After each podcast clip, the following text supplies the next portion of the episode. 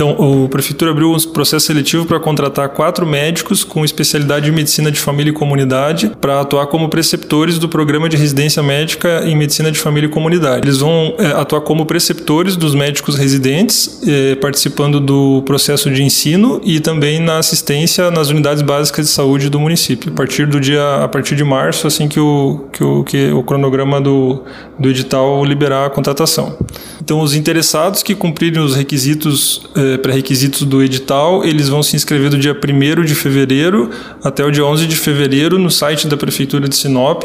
Na tela inicial do site tem um banner que direciona diretamente para o link da inscrição que vai estar disponível no período que eu, que eu mencionei. A ideia é que eles atuem nas unidades que já estão sendo eh, tocadas pelos médicos residentes e supervisionado pelos, pelos preceptores do programa.